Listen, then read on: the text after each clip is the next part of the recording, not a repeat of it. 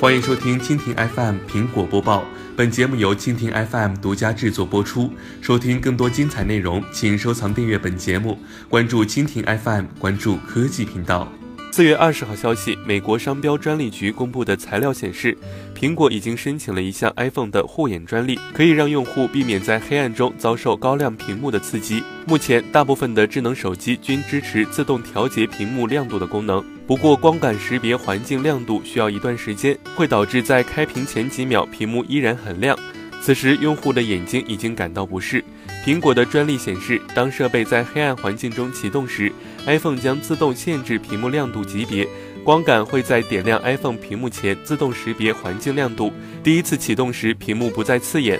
该专利还介绍了 iPhone 屏幕如何在来电或者是接受短信后控制屏幕亮度。在这种情况下，该专利表示屏幕会在比较低的亮度级别打开，这也可以帮助延长手机的电池寿命。以上就是本期苹果播报的全部内容，更多精彩内容尽在蜻蜓 FM。